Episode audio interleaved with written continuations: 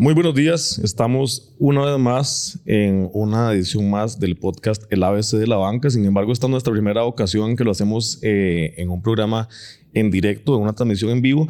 Y hoy estamos muy felices de estar en el auditorio de la sede de Santa Marta de la Universidad Fidelitas eh, para hablar de un tema importantísimo que no, no pierde relevancia, que es el de la ciberseguridad, del cual ya ahorita le vamos a ampliar más.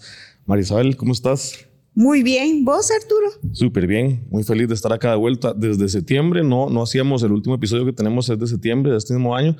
Entonces, bueno, esto es una manera bonita de cerrar el año, ¿verdad? Y pues, probablemente sea... Bonita y diferente. Exactamente. Va a ser una, una dinámica que, que, la intención es implementarla así de vez en cuando.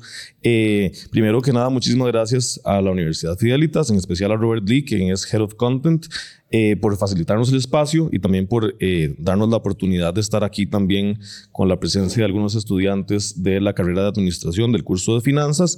Em, y bueno, eh, la Universidad Fidelitas tiene una relación directa con el tema de ciberseguridad por el hecho de que es la primera universidad privada del país en impartir una carrera de bachillerato en ingeniería en seguridad informática. Entonces, bueno, eso pues nos hace em, pues estar acá. Marisabel, no sé si querés también, bueno, contar así brevemente como modo de introducción, eh, pues porque estamos hablando de ciberseguridad también y pues hablar rápidamente de la ABC para quienes no, no la conocen. Sí, bueno, definitivamente el tema de ciberseguridad es una temática que ha tomado muchísima, muchísima eh, importancia en el sector bancario y particularmente para las entidades financieras por dos razones. Uno, porque el mundo digital vino para quedarse y definitivamente el uso de las sucursales digitales es cada vez más grande. Y lo otro es todo el tema de, eh, de llevar cultura al usuario de los servicios financieros para evitar que sean víctimas del ciberataque y particularmente en esta época donde hay tanta plata circulando, es importantísimo hacer conciencia sobre estos temas y yo me uno al agradecimiento de Arturo a la Universidad Fidelitas por abrirnos las puertas de la casa y permitirnos hacer este cierre de la temporada número 4 del podcast de ABC de la Banca. Claro que sí. Y bueno, eh, como es costumbre para el podcast, invitamos a especialistas en el tema que vamos a hablar. En esta ocasión tenemos a dos, lo cual también es atípico porque casi siempre es una sola persona que hablamos, ¿verdad? Pero en este caso, pues sentíamos que, que lo ameritaba. Así que muchísimas gracias. Les vamos a presentar a nuestros invitados. Voy a empezar con Esteban Calvo quien tiene una maestría de gestión de proyectos con énfasis en proyectos gubernamentales del Instituto Tecnológico de Costa Rica, además de una licenciatura en tecnologías de información para la gestión de negocios de la Universidad Latina. Actualmente él es el coordinador de la vertical de servicios de ciberseguridad de la empresa Componentes El Orbe SA a nivel regional.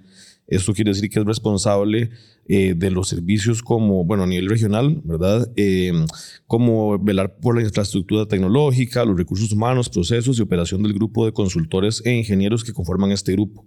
Además, también él brinda cursos especializados de ciberseguridad en el Centro Integral de Formación Tecnológica de CEO y así como eh, cursos de maestría aquí en la Universidad Fidelitas. Bienvenido, Esteban. Muchas gracias, Arturo. Un placer y muy gustoso poder conversar estos temas con ustedes. Excelente. Bienvenido. Gracias. El otro invitado, Marisabel, ¿quieres? El otro invitado, este, efectivamente tenemos a en esta mañana a don Dexter Mena, quien es ingeniero en sistemas de información y máster en administración de negocios con énfasis en mercadeo, con una experiencia de más de 30 años y ha sido director de proyectos de transformación eh, sobre teletrabajo y virtualización en procesos administrativos y educativos. Actualmente, don Dexter es subdirector de la carrera de administración de negocios y economía de la Universidad eh, Fidelitas y también es profesor de la maestría de administración de negocios eh, de esta misma universidad. Muchas gracias por acompañarnos, don Dexter. Muchas gracias a ustedes, este, gracias por la invitación. Ahí también importante, ahora que, que usted comentaba el tema de, eh, de la educación, ¿verdad? creo que la parte que, que estoy yo por acá, es precisamente esa, ¿verdad? Este, el, las buenas prácticas que deben tener las personas, los usuarios en la parte eh, de finanzas, ¿verdad? Igual lo hacemos nosotros que la, en, a los estudiantes les llevamos esas buenas prácticas. Entonces, por ahí, digamos, mi tarea va a ser esa, ¿verdad? Ver, ver eso, tocar esos temas y la parte tecnológica, de técnica, ¿verdad? También tenemos a, un Esteban aquí que nos va a ayudar mucho. Perfecto. Perfecto, sí, muchísimas gracias. Este, bueno, tal vez, no sé, podemos comenzar una vez con eso un poco, ¿verdad? Si bien usted nos, nos había contado ahí fuera de, de, de, micrófonos que tal vez la ciberseguridad en este momento no es como su día a día, ¿verdad? Pero tal vez nos pueda ampliar un poco más de cómo, de cómo se ha venido compartiendo esa, esa cultura en relación con, con, con los cuidados que hay que tener y cómo inculcarlas y los estudiantes. Sí, eh, bueno, hoy, hoy en día eh, estamos hablando de una cuarta revolución industrial, donde la tecnología es muy importante. Y dentro de las tecnologías que por ahí se dicen, las tecnologías 4.0, está ciberseguridad. Entonces, no es una labor solamente del área de tecnología, que esa es otra de las cosas que por dicha ha cambiado, ¿verdad? Porque eh, si nosotros nos vamos para atrás, la tecnología, la, la responsabilidad de la seguridad informática era, era casi eh, mayormente este, eh, puesta en manos del área tecnológica. Hoy no debe ser así, hoy no es así, porque nosotros este, en, este, en esta era digital, de todos los días estamos nosotros este, eh, con, dispositivos móviles, con computadoras, haciendo transacciones bancarias prácticamente, ¿verdad? Este, y en esta época que, que, como les comentaban ustedes ahora, es tremendo.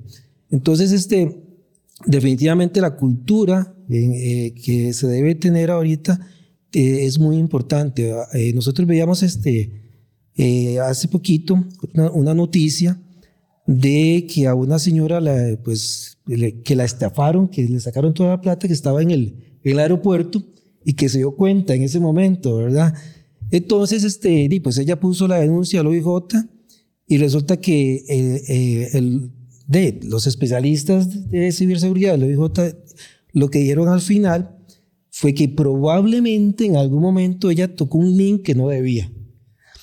A la gente no le gusta eso porque dice, es que no, yo, yo no he hecho nada, ¿verdad? Pero nosotros tenemos que aprender que hay que tener mucho cuidado con la información que nos llega, un correo electrónico, hasta por WhatsApp, un clic mal dado, eso puede ser este, eh, una apertura para este, que nos roben información sin que nosotros este, eh, de, nos demos cuenta, ¿verdad? Por eso es que no hay que compartir las claves ni, y, dudar de todo esto siempre.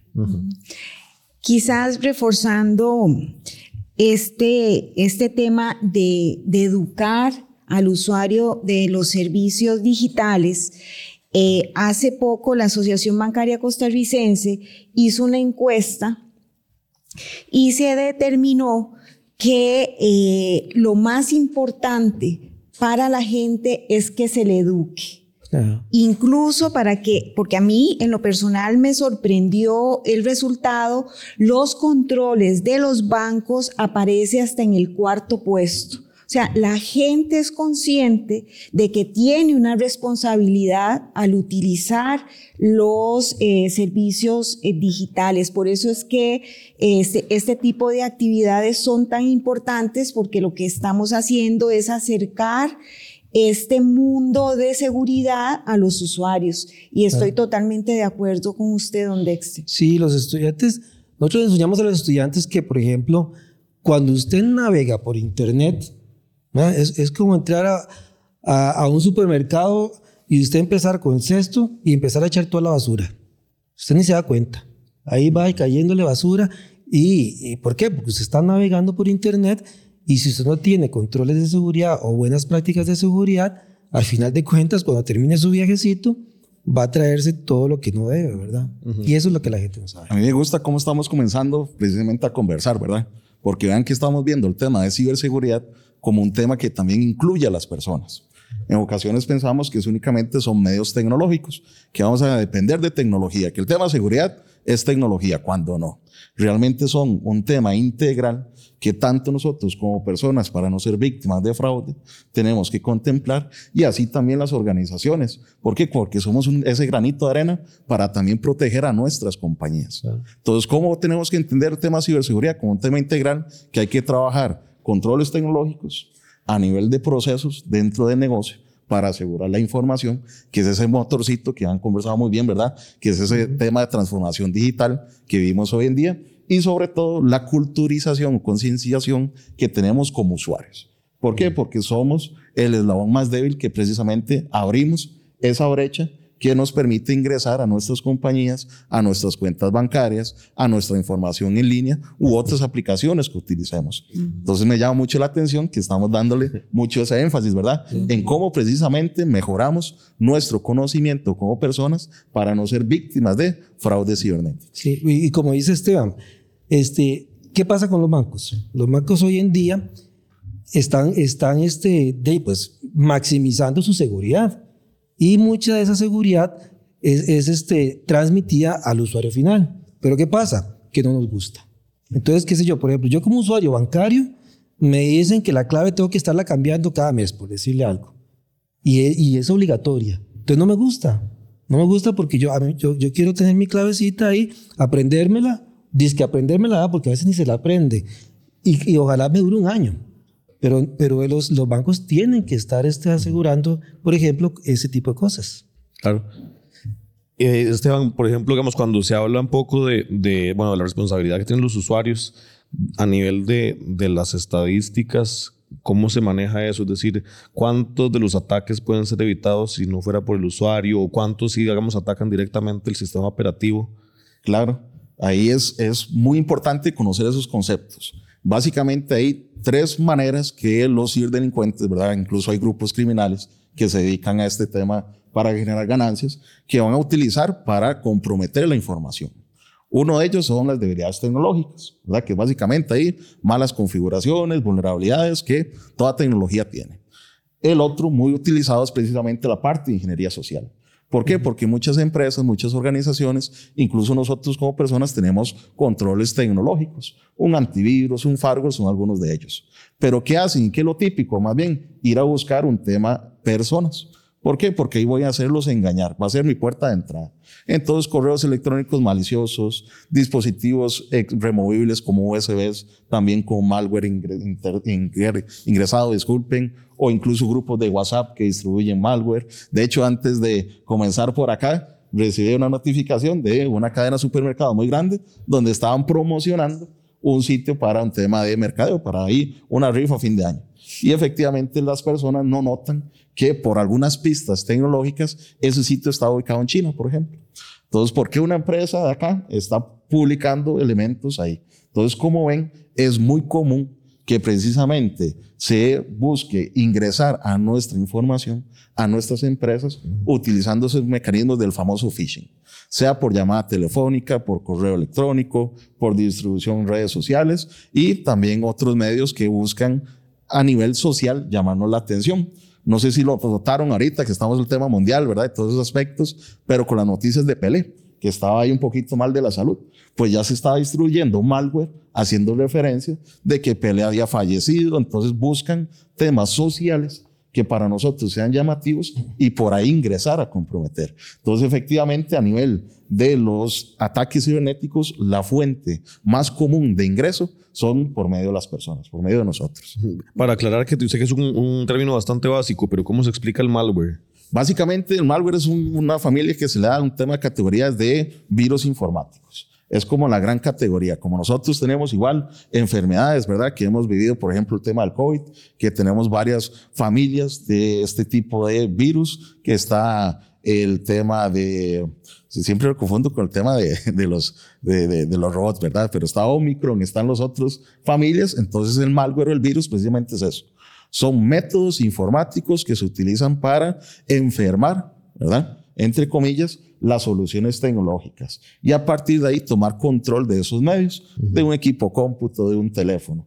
¿Qué logran con eso? Comenzar a capturar datos, hacer lo que se conoce puertas traseras y comenzar a sacar información o comenzar a saltar que se le llama movimiento lateral, que es básicamente comprometer más dispositivos. Recuerden que lo que andan buscando estos ciberdelincuentes es entre más equipos yo logré comprometer, más información voy a obtener y así obviamente voy a poder generar más elementos a nivel personal de ganancia o incluso pedir rescates, ¿verdad? Que eso es también el tipo de ataque más común que es un tipo de malware, pero que en este caso se llama ransomware, que precisamente vuelve ilegible la información y te pide un rescate a cambio para obtenerla. E incluso te hace otro segundo factor de tratar de hacerte fraude diciéndote, mira, si no me pagas, también la publico. Entonces, básicamente extorsionan por esos dos. Por un tema de que volvás a tener tus fotografías, información, bases de datos y demás, o incluso no hacerlas públicas. Esteban, eh, eh, hablemos un poquito sobre el tema de los segmentos más vulnerables. Eh, nosotros tenemos en la asociación información de que eh, particularmente el, el, auditorio que nos acompaña hoy, que es pura gente joven, es gente que prefiere tener acceso a una sucursal digital antes que ir a un dentista. O sea, no quieren visitar ni poner un pie en un banco de blog. Eso es una realidad. Este tipo de, eh, de personas les encanta la agilidad, la, la rapidez, que todo se resuelva en un clic y eso está perfecto. Pero precisamente es lo que hace que sea uno de los segmentos más vulnerables a nivel de ciberfraude. ¿Por qué? Porque no verifican, no, eh, no digitan. Este, y en ese sentido quisiera eh, que, que, nos compartas un poquito más sobre la conducta de este segmento y, y cómo minimizar los riesgos, eh, particularmente en este segmento de edad. Claro, no, esa es una muy buena pregunta. Recuerden que generaciones vamos cambiando, ¿verdad? Las generaciones constantemente están más arraigadas a tecnología, buscan esas facilidades y se vuelve un tema transparente. Pero incluso nos devolvemos al tema que qué estamos haciendo nosotros como personas responsables, incluso que podemos definirlo como esa población vulnerable porque así es, manejan tecnología, sí, pero realmente no saben usarla. Es como un tema de cuando somos responsables financieramente. Hemos recibido educación para poder tener préstamos, tarjetas y demás. Así es el tema de ciberseguridad. Si yo no estoy preparado para vivir en un mundo virtual donde no le doy el grado de importancia a mi información, a la utilización de esos datos, a los accesos, es precisamente que voy a comenzar a aprender lastimosamente. ¿Por qué? Por impactos económicos o impactos de pérdida de imagen o reputación o daños de ese tipo. Entonces, ¿qué tenemos que hacer? Efectivamente, involucrar, y es parte de lo que la universidad ha comenzado a hacer, en cómo llegar a mejorar la concientización de las personas, no solo depender de controles tecnológicos, porque al final efectivamente, como mencionan, ¿verdad? Funcionalidad compite contra seguridad. Es un tema de balance. Entre más seguridad, más difícil se nos va a hacer porque tenemos que generar un token, otro password y demás. Entonces, no nos gusta, como bien lo comentaba Don Dexter, y al final nos volvemos un tema integral que tenemos que trabajar. Entonces, ¿qué tenemos que realizar? Seguir implementando ese tipo de controles, que las personas lo vayan asumiendo y también pasar de un escenario de vernos como un gasto, como un costo, como un tema de que a mí no me va a pasar la parte de seguridad, y sino realmente verlo como un tema integral de mi día a día. Pasaba en el pasado, cuando e, existían los, los vehículos, comenzaron ahí a distribuirse mayormente, los cinturones nadie los compraba. ¿Por qué? Porque costaban 200 dólares. Entonces decían, yo no quiero seguridad porque me sale más caro. El tema de ciberseguridad es esa analogía similar entre más elementos yo voy incorporando, más culturización, más información, pues obviamente lo va a ver como un costo. Cuando tenemos que ver lo que estamos reflejando en nuestro día a día para no vernos afectados por un fraude, por un ciberataque, por una amenaza, incluso ciberbullying, ¿verdad? Que es otro tema que en nuestra población vulnerable a nivel de menores de edad tenemos que trabajar y pocas veces se ve. Entonces, efectivamente, son los esfuerzos que se están viendo reflejados en muchas áreas. Sí, quería agregar algo ahí también eso, ¿verdad? de esa culturización, porque este, eh, ustedes acuerdan cuando, cuando decían que la gente apuntaba las claves en, eh, eh, un papelito y que los dejaba. Pues el otro día estaba hablando con una gente y me decía, no, lo que pasa es que yo, yo, yo no, yo tengo mucho cuidado. Yo los tengo en mi teléfono, ¿verdad? Todas las claves. y le digo, ¿y dónde las tiene?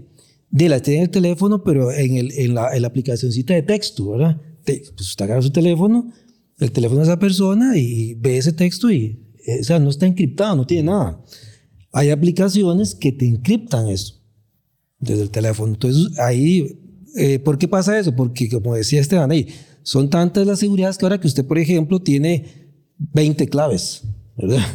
Este, pues sí, hay que manejar esas 20 claves, pero, pero el tema es que usted las puede tener encriptadas y hay aplicaciones que hacen eso y son este, eh, pues no son difíciles de encontrar ni nada de eso, ni de configurar. Entonces la gente, eh, lo que sucede es que siempre este, eh, es vulnerable a ese tipo de cosas. Cuando salió iCloud, no se me olvida, hace ya bastantes años, a iCloud se le dijeron que, que, tenía problemas de seguridad. Y resulta que, porque Britney Spears, ¿verdad? Fue, fue atacado con su cuenta de iCloud. Y resulta que le tomaron una foto a, a Britney Spears con su perrito. Y resulta que el perrito tenía, tenía una plaquita del nombre del perrito. Y esa era la clave de iCloud de ella. Entonces, claro, un hacker lo que hizo, vio eso y, y aquí intentemos. intentaron y lograron entrar a... Entonces, esas son malas prácticas que nosotros tenemos. ¿Cómo, se, ¿Cómo se incrementaron los riesgos a partir de, de, bueno, digamos, en estos últimos dos años el trabajo remoto aumentó? Eh, y eso hace que en las empresas, los mismos estudiantes tengan acceso a sitios web desde sus propias casas, ¿verdad? Donde de repente tal vez no está con el mismo sistema de, seguridad. ¿Cómo se incrementaron las, las vulnerabilidades o los ataques en, en, este contexto? Claro, ahí es sumamente importante analizar que estamos compartiendo ambientes que desde un punto de vista de negocio, de empresa, no son confiables. ¿Qué quiero decir? Si yo estoy en mi casa ¿verdad? Y estoy compartiendo la red, mis equipos, mis dispositivos con mi esposa, con mi hijo, con mi mamá, papá, vecino, parejo, etc. Y yo como empresa, yo no controlo esos equipos. No sé si están actualizados, no sé si tienen antivirus, no sé si ya tiene un virus, un malware, como estábamos conversando. Entonces son riesgos que aumentaron precisamente por el tema de teletrabajo y virtualidad. ¿Por qué? Porque yo puedo darte un, equipo cómputo para que vayas y trabajes. Y te lo facilito y lo vivimos mucho por el tema de la pandemia. Pero ¿qué me asegura que esos vecinos que tienen ese equipo no están comprometidos? No van a buscar afectar ese equipo. Y como yo tuve que generar una conexión para que desde tu casa, al aeropuerto, hotel o donde estés, pueda llegar a los sistemas corporativos, a la información o demás. Esa es la puerta de entrada que se está facilitando y el principal riesgo. Precisamente que si llegan y comprometen mi equipo corporativo de la empresa, de la universidad, con esa conexión que va hacia mis aplicaciones, puede ser que sea precisamente esa puerta de entrada. Recuerden que eso es lo que hace este tipo de ataques. La parte de movimiento lateral. No se quedan únicamente con un dispositivo, sino que buscan dónde está lo más importante de nosotros como personas y lo del negocio. Entonces, precisamente muchas entradas a nivel de riesgos entran por el tema teletrabajo. Entonces ahí es donde volvemos a revisar algunas recomendaciones. ¿Como cuáles? Ahí estábamos hablando de algunos tips, ¿verdad? El tema de actualización es sumamente importante porque está asociado a un tema de vulnerabilidades. A mí siempre me gusta hacer la analogía con mi casa. Si yo veo en mi casa cuáles son esas debilidades o vulnerabilidades que un delincuente puede aprovechar para ingresar, puede ser por la ventana, puede ser por la puerta, por un llavín inseguro, puede ser por el cielo, etc. Entonces yo empiezo a controlar y a poner elementos para evitar que eso suceda. Las actualizaciones tenemos que verla de esa manera. Son controles que van saliendo constantemente para evitar que por un ataque conocido alguien ingrese a nuestra vivienda. Recuerden que esto es sumamente común.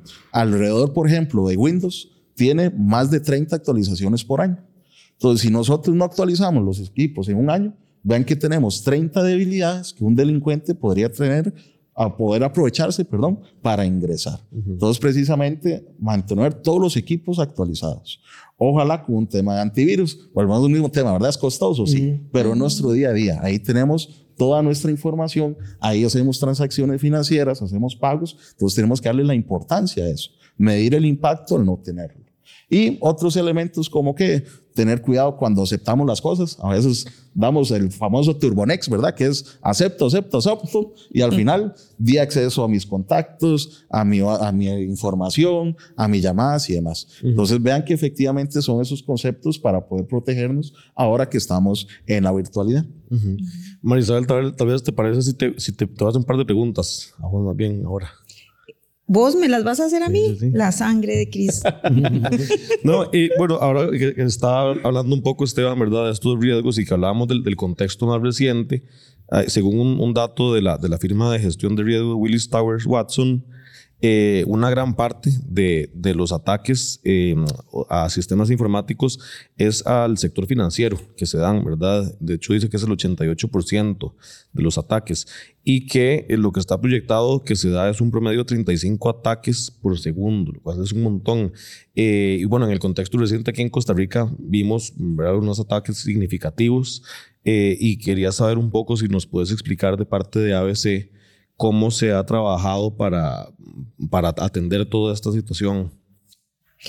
Para que tengan una idea de la importancia que le da el sistema bancario al tema de ciberseguridad, cerca de un 67% del presupuesto de un banco se destina a reforzar la seguridad.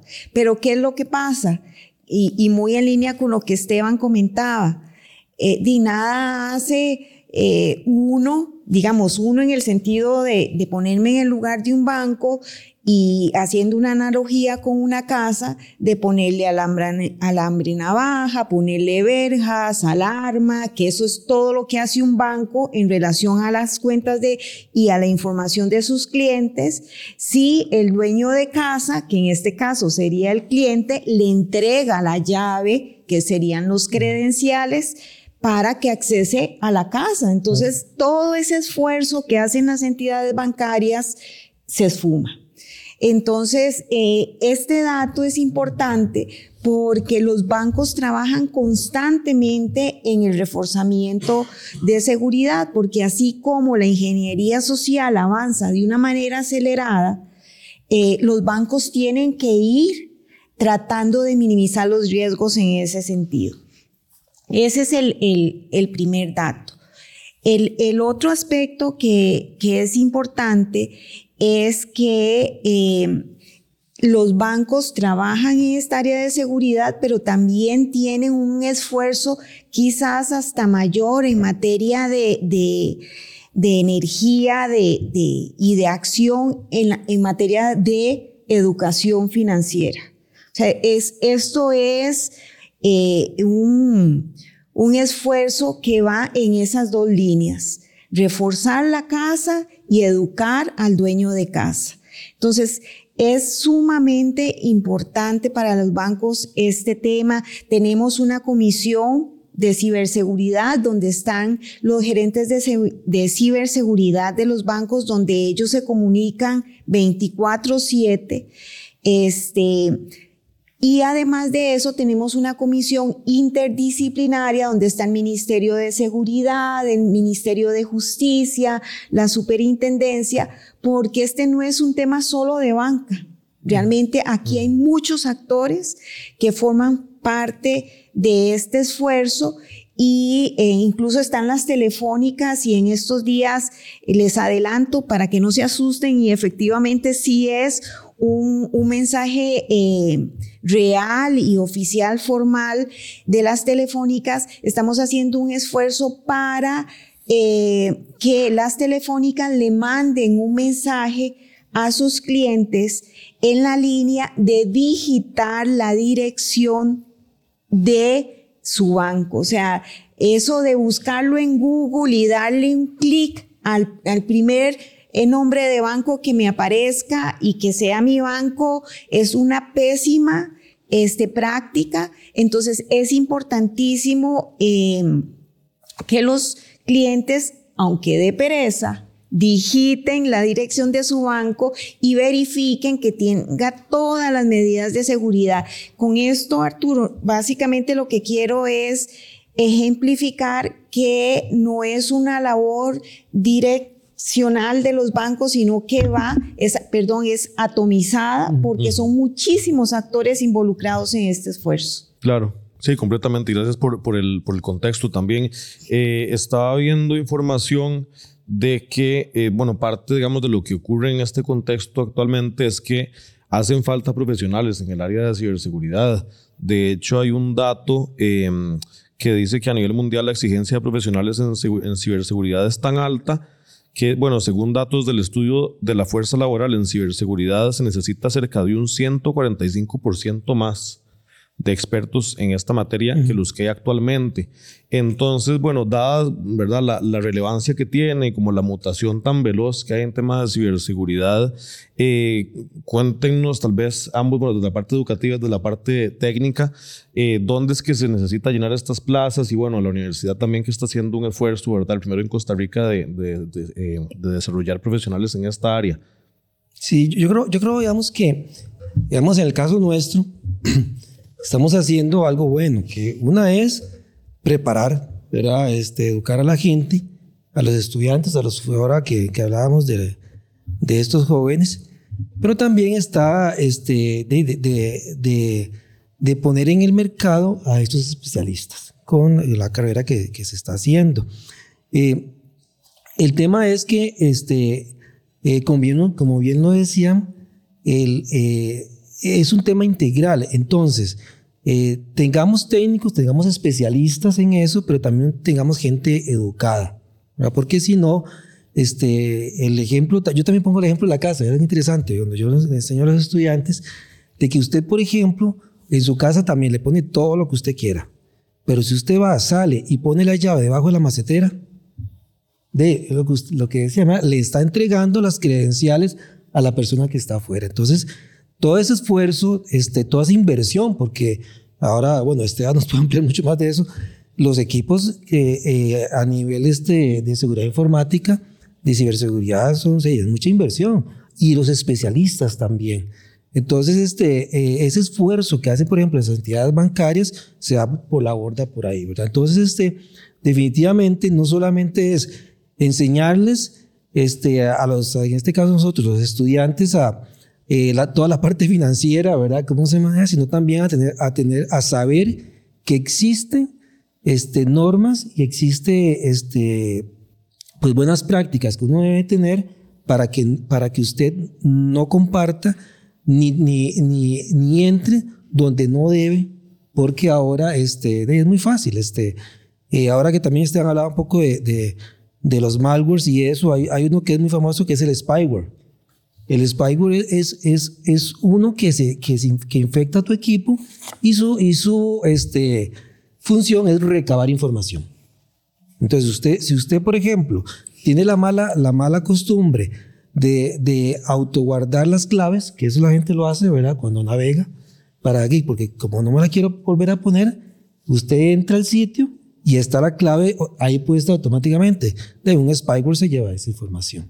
Entonces, este, eh, de, es, ese tipo de cosas este, son las cosas que independientemente de, este, eh, de donde sea este, el estudiante, hay que enseñarle, ¿verdad? Y prepararlos como este, estamos haciendo nosotros por otro lado. Ahí complementando un poco lo que muy bien comenta Don Dexter, ¿verdad? Es importante ver los números. ¿verdad? Aquí Arturo nos hablaba de 142%. ¿Eso qué significa? Eso significa 3 millones de personas a nivel global que van a hacer falta de aquí al 2025. A nivel de América Latina y el Caribe estamos hablando de 700 mil personas, es decir, profesionales que se necesitan en este ámbito. Entonces vean lo importante a nivel de este número. Estamos un faltante de personal especializado en temas de seguridad y yo lo vivo, ¿verdad? En mi día a día yo lo vivo. Nos hacen falta manos, no solo de nosotros como proveedores de servicios y soluciones, sino que lo notamos en todos los clientes a nivel regional. ¿Por qué? Porque a veces se piensa que el tema de seguridad, como hemos conversado, es ir a configurar y a manejar tarros, equipos, cuando no, efectivamente hay parte de lo que uno puede trabajar en temas de seguridad es administrando equipos o soluciones de seguridad. Firewalls, antivirus y esos elementos que yo de cariño les digo fierros o tarros. Pero ¿qué existe detrás de este, todo este mundo? Hay efectivamente personas que ven temas de detección y monitoreo, precisamente evitar el impacto y estar analizando patrones de comportamiento, que eso ya son los famosos centros de operaciones de monitoreo de seguridad, o SOC, por sus siglas en inglés. Entonces vean que también hay muchísima fuente de trabajo en esos temas. Y está la parte de consultoría para resolución del impacto. ¿Qué hago? Donde Dexter lo comentaba a nivel de los compañeros de delitos informáticos de la OIJ. ¿Cómo contengo, cómo investigo, cómo mitigo, cómo controlo esa situación?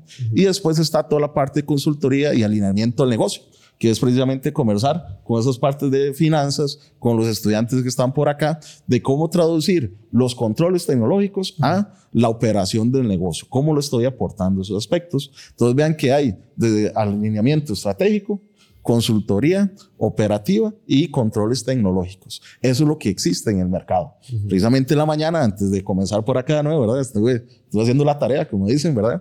Comencé a ver ahí varios sitios de, de estos conocidos de trabajo y en el último mes, a nivel de Costa Rica, hay disponibles más de 100 puestos en temas de seguridad de ciberseguridad. Entonces vean que efectivamente son muchos elementos que nos encontramos. Y hace 10 años esto no existía. Hace 12 que yo comencé este mundo ya a nivel de carrera, de trabajo y demás, no existía una carrera especializada en temas de ciberseguridad, ni se hablaba en las universidades. Hoy por dicha ya, gracias a la universidad que estamos por acá en la Fidelitas, existe una ingeniería dedicada a esos aspectos, que ayuda mucho a cerrar esas brechas de oportunidades de mejora y obviamente de profesionales en nicho. Sí, no, y, ahora, ahora que comentas eso, eh, eh, hace aproximadamente, yo podría decir que unos 10 años por ahí, eh, los bancos fueron los primeros acá en nuestro país que trajeron la figura de lo que, la gente molesta, era el policía informático, ¿verdad? Pero de hecho fueron los bancos, los bancos fueron los primeros en, en, en traer y poner este, una figura este, directa con la parte de seguridad informática, la cual fue replicada por otras empresas, este, sobre todo las empresas privadas. Este, yo por ahí me tocó tener ese puesto, eh, bastantes añillos por ahí, pero hace mucho tiempo. Y este, pero era interesante ver que sí hubo empresas que sí se interesaron, ¿verdad? Pero ¿qué sucede? ¿O qué ha sucedido? Como ahora que lo que estaban comentando ustedes y decía Esteban, resulta que esta, esta malla de seguridad era como muy interna, ¿verdad? Muy dentro de las empresas, pero ahora no. Internet nos trajo a que esa malla está fuera también de nuestra empresa. Entonces, se, equipa, se necesita gente más especializada y muchas más manos, como bien decíamos, Esteban, para poder administrar todo eso, porque hay que administrar toda esa malla de seguridad hacia afuera de la empresa también. Tenemos acá eh, dos consultas de, de dos chicos del auditorio que nos acompañan esta mañana. Una es para Esteban y otra es para don Dexter.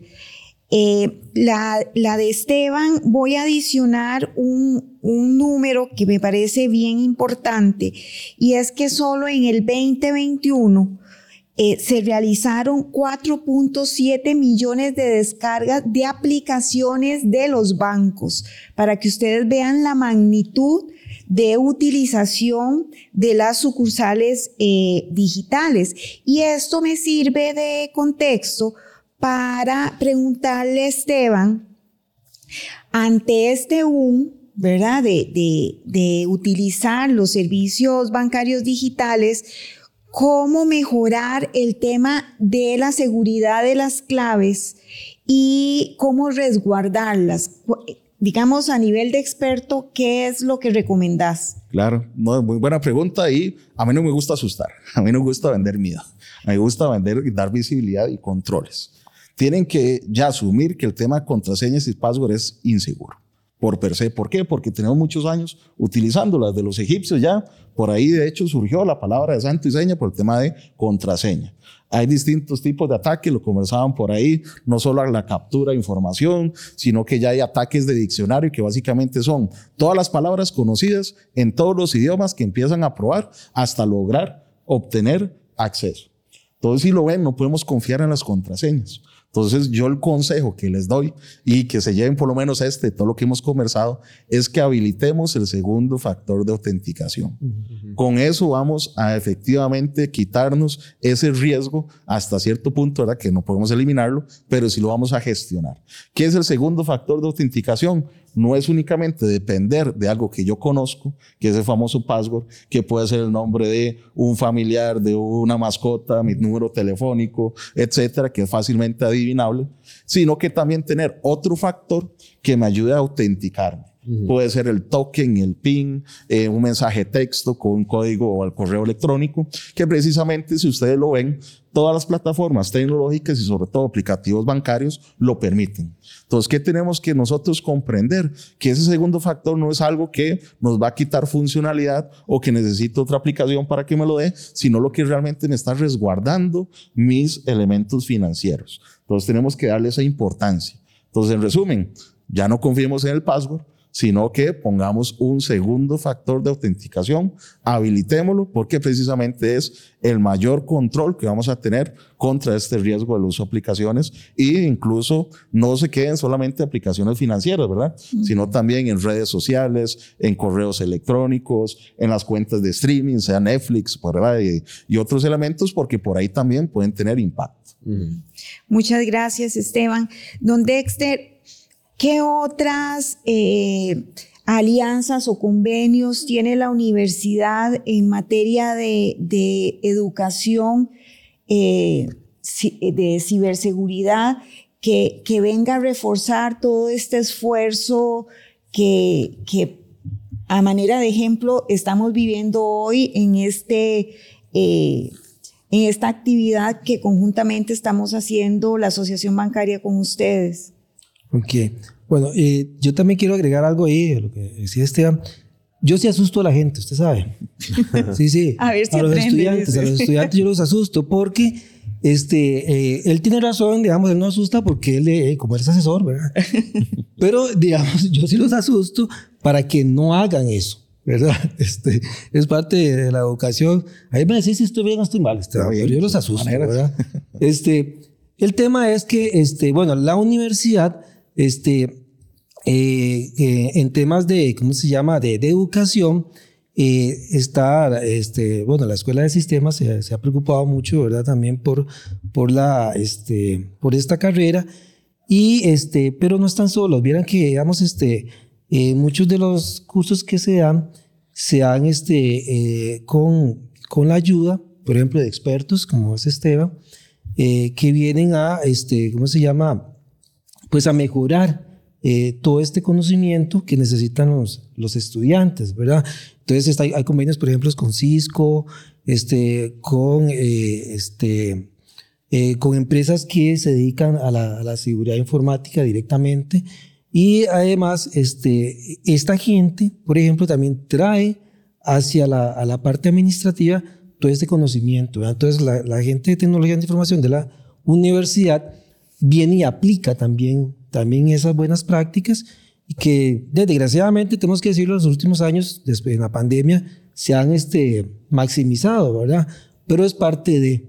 Entonces, este, eh, de, se trabaja en conjunto con estas empresas y con estos, este, eh, ¿cómo se llama? Personas, expertos en toda la parte de seguridad. Incluso hablábamos antes de que iniciara la actividad que esta la concentramos con estudiantes de este centro de, enseñanza, pero que podíamos ir un poquito más allá y hacer un ejercicio similar con los eh, administrativos de la universidad. Entonces, bueno, el esfuerzo es constante, eh, lo requiere la materia y, y este es un ejemplo de ello completamente.